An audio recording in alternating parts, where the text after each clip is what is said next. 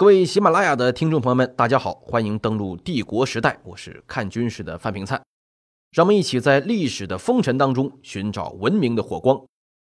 我们节目第一期啊，会聊地球上第一个日不落帝国，这也是第一个有极大的希望能在全球建立起一个统一的君主制的海洋帝国。当然呢，这个帝国越大，它就越作死，作死的方式层出不穷，既是正面教材。也是反面教材，说的就是西班牙帝国。世界海战史上呢，有划时代的四场海战：勒班陀海战、英西大海战、日德兰海战、中途岛海战。西班牙帝国战两场，大英帝国战两场。今天要讲的就是两个帝国直接交手的英西大海战。这场海战呢，是传统海战和现代海战的一个分水岭。它的结果看起来是西班牙和大英帝国这个国运的转折。但是过程上却是资本和技术的博弈。英国人在军事上没有击败西班牙人，但是西班牙人却在战略上搬起石头砸自己的脚，用惨痛的代价给我们上课，怎么样把一手好牌打烂。战争的主角就是西班牙的国王菲利普二世和英格兰的伊丽莎白女王一世，这两人的关系很复杂啊，很中世纪的贵族，男女关系极度混乱。菲利普二世其实是伊丽莎白的姐夫，他的老婆就是大名鼎鼎的血腥玛丽。这两人结婚的时候，还很多人反对，因为从辈分上来说，这个菲利普啊是玛丽的侄子。那不管怎么说嘛，就是为了帝国利益，两人就搞在一起了。玛丽死了以后呢，菲利普又向玛丽的妹妹伊丽莎白求婚，但是被拒绝了。咱不能说菲利普是个花花公子，睡完姐姐又想睡妹妹，因为当时社会风气就这样，王室联姻。帝国利益高于一切，更何况求婚的时候，这伊丽莎白已经是一个五十四岁的老太太了啊！这个我们可以想象，这个一代天骄菲利普，他不可能再有荷尔蒙冲动了。这是八卦，真的八卦。伊丽莎白拒绝菲利普的理由很简单，咱们的信仰不同。菲利普是欧洲天主教利益的坚定捍卫者，但是伊丽莎白呢，领导了英格兰的宗教改革，新教利益的捍卫者，两个人水土不相容。不光是拒绝求婚呢，伊丽莎白登基以后呢，还抢劫西班牙商船，通过给海盗发私掠许可证，抢劫西班牙从美洲大陆运送这个白银的运输船，甚至直接抢到西班牙本土，动员西班牙的尼德兰殖民地，就是今天的荷兰，和他搞对抗。不光被打脸呢，还被抢了钱，是可忍，菲利普二世不能忍。一五八八年，除掉英格兰的时机才成熟。因为西班牙海军呢，在东方战线上是击败了强大的土耳其海军，没有了后顾之忧，大手一挥就准备北伐呀。英格兰已经是菲利普二世实现欧洲天主教统一的最后一颗钉子，这个战争的调子啊也已经定好了，要攻占伦敦，活捉伊丽莎白，征服英格兰。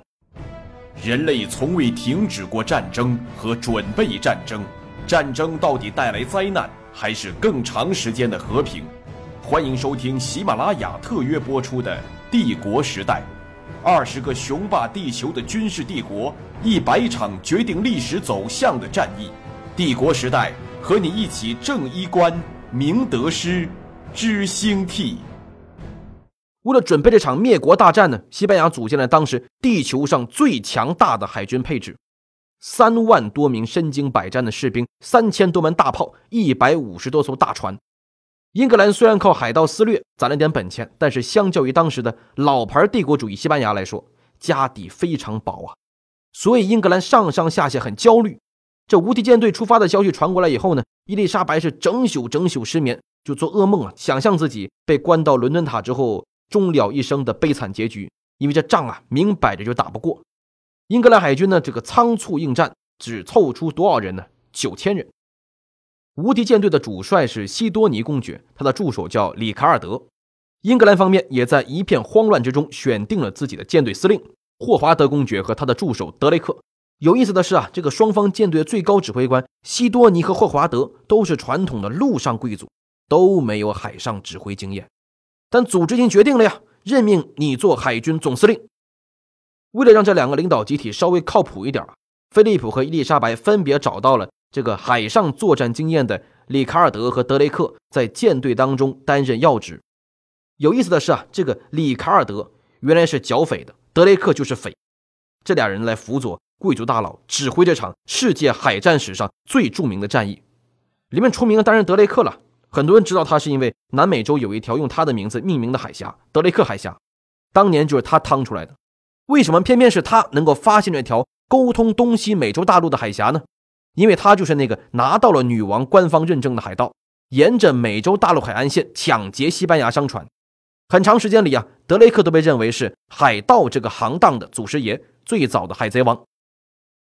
无敌舰队从西班牙出发的时间定在了1588年的5月28号，海上漂两个月之后，7月29号就进入了英吉利海峡，普利茅斯港就在眼前。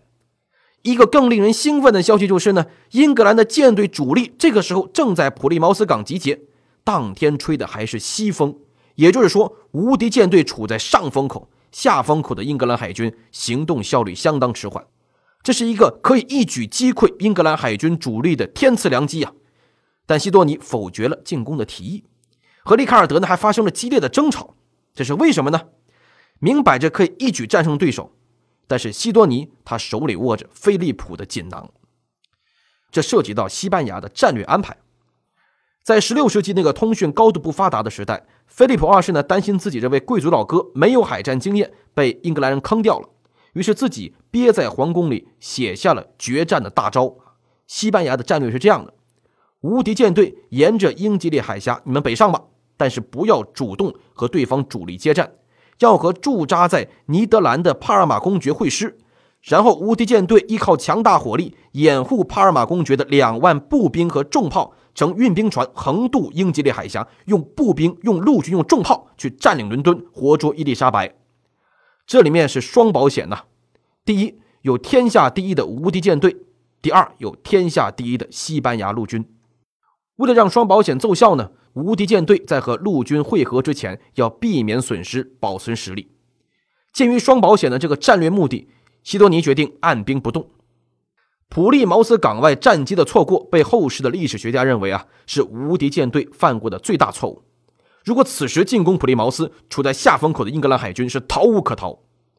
第二天，神奇的事情就这样发生了，风向变了，英格兰海军站上了上风口，德雷克带领英格兰人是倾巢而出，一前一后就向无敌舰队包抄过去。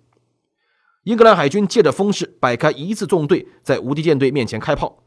无敌舰队也很老实呀，这个扎成了他们习惯的密集防守阵型，全体士兵上甲板，准备接衔白刃战。可惜啊，海盗头子德雷克是不会给西班牙人这个发挥特长的机会的。双方的海战战术思想是有巨大差异的。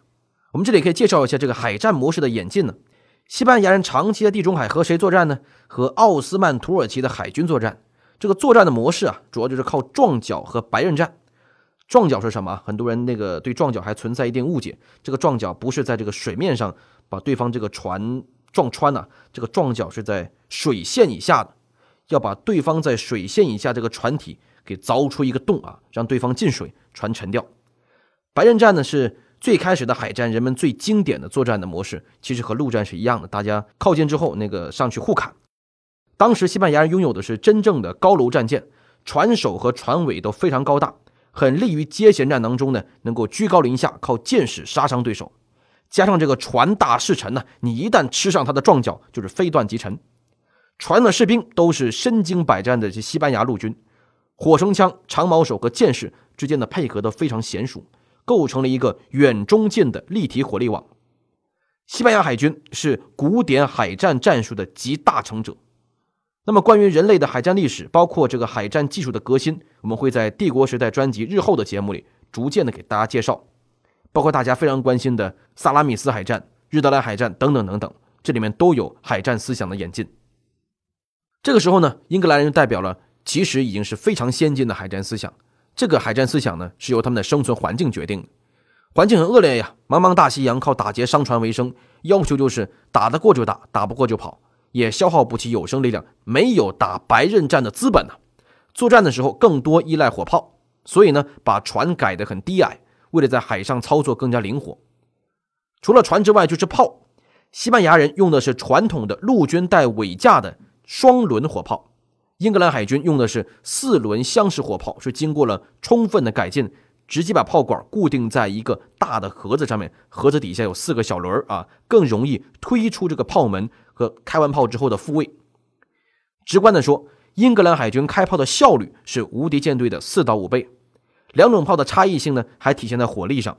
英格兰装备的这个长炮射程更长，西班牙人装备的重炮火力更大，但是射程短。就这样看起来，在技术层面是战舰优势的英格兰海军，围着无敌舰队轰了一天，结果怎么样？消耗了无数炮弹，没有击沉一艘船。毕竟他面对的是世界第一的造船工业和世界最牛逼的无敌舰队。这就是我们说的技术和资本的博弈。早期资本还是占上风的，西班牙人势大力沉的这个桨帆战船，依靠数量和航海技术的优势碾压对手。一百年之后呢？风帆火炮战船技术就成为了真正的主流，这里面有英格兰人的功劳，更有德雷克的功劳。这就是海战的第一阶段。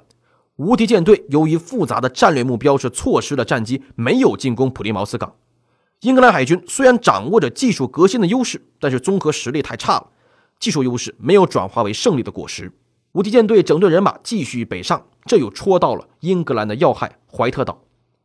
一旦西班牙能够控制英格兰南部的这个怀特岛作为一个前进基地，就像一把尖刀啊，抵在了英格兰的喉咙底下。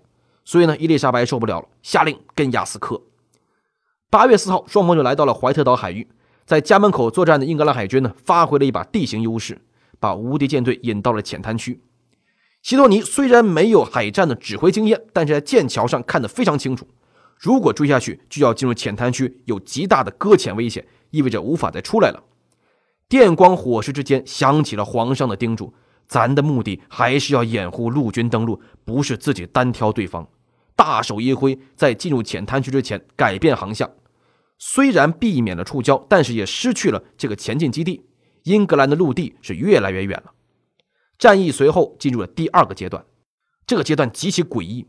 英格兰和西班牙双方在牌桌上都看不清对方的底牌，都认为胜利的天平啊已经向对方倾斜了。这是由实力决定的。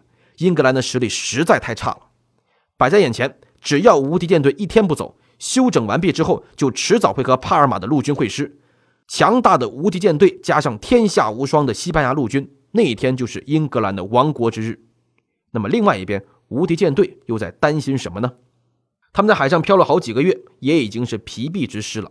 这个时候，只能调转船头，来到法国的加莱补充淡水和食物。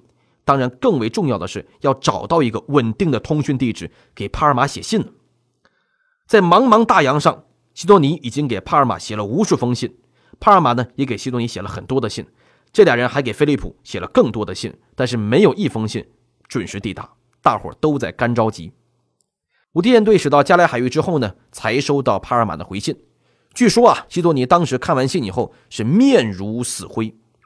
帕尔马是这么说的。咱两万陆军还没有一个人上船呢，因为英格兰人的好基友荷兰人舰队封锁了海面，要等你们无敌舰队来了，赶走荷兰人，陆军才能上船。那么您是啥时候来呢？这时候，西多尼、帕尔马和菲利普都意识到了这个西班牙他这个伟大战略的硬伤。只说两军要会师，但是那是在十六世纪的茫茫大洋上啊，没有电报，没有电子邮件，没有电话，什么时间、什么地点、什么方式会师。开战之前都没有交代清楚，前面通讯中断了，后面还有英格兰的追兵，怎么办呢？菲利普二世呢苦思冥想，终于想到一个办法，继续向上帝祈祷啊！之前不顺就因为咱还不够虔诚，之前每天祈祷一小时，咱现在每天下跪祈祷三个小时以上，这是真事儿啊！双保险现在看起来是一点都不保险。英格兰海军把加莱围得水泄不通，但也不敢贸然进攻。因为根本打不过对方，双方这个时候其实都已经到了弹尽粮绝的边缘，但是无敌舰队呢却在加来不断的补充淡水和食物，一正一负很可怕。心理的博弈啊，是英西大海战第二阶段的核心战场。第一阶段其实胜负已分，英格兰海军你再机动再灵活，也无法撼动无敌舰队的优势。为了彻底的把对手吓出牌桌，德雷克是祭出了人类海战史上屡试不爽的法宝——火攻。一五八八年的八月七号夜晚，决定英西大海战的时刻终于到来了。这一天，德雷克是借来了东风，八艘英格兰的纵火船是借着夜色向无敌舰队的锚地冲去。哨兵马上就发现纵火船呀，用的形容词是有八条火龙。这个时候，疲惫不堪的无敌舰队啊，已经是惊弓之鸟了。为了避免最差的结局啊，窝在锚地里被烧得全军覆没，一片慌乱之中，西多尼下了一个命令：砍断下锚的缆绳，咱先逃命再说。逃散的过程，黑灯瞎火的，当然就发生了很多的碰撞，很多船就这么沉掉了，损失很大。逃出海港的舰船呢，也很难再进港停泊了，因为你两个大锚的这个缆绳啊，在混乱当中都被砍掉了。等到第二天早上，八月八号的黎明。希多尼在开炮召回这些逃散的船只，但是整个加莱海面只剩下五艘船了。一鼓作气之下，英格兰海军开始他们的围歼作战。等到八月八号，西班牙人才如愿打上他们的接舷战，只不过这次是被英格兰人围着打。虽然西班牙陆军在劣势之下保持住了相当的战斗尊严，但是寡不敌众啊！一天的追击和包围下，损失殆尽，无敌舰队五艘船被英格兰人干趴下，四千多人被打死和淹死。英格兰人一条船都没有损失。加来的海战打完，无敌舰队的有生力量损失极大，士气跌落到低谷，也没有能力去掩护帕尔马的陆军登陆了，只能准备返航西班牙。但天公不作美啊，这个时候刮起大风暴，没法原路退出英吉利海峡了，只能向北漂流。最后呢，是绕着英伦三岛一大圈，才从大西洋返航。在无敌舰队覆灭的过程当中呢，被英格兰消灭的其实只是一小部分。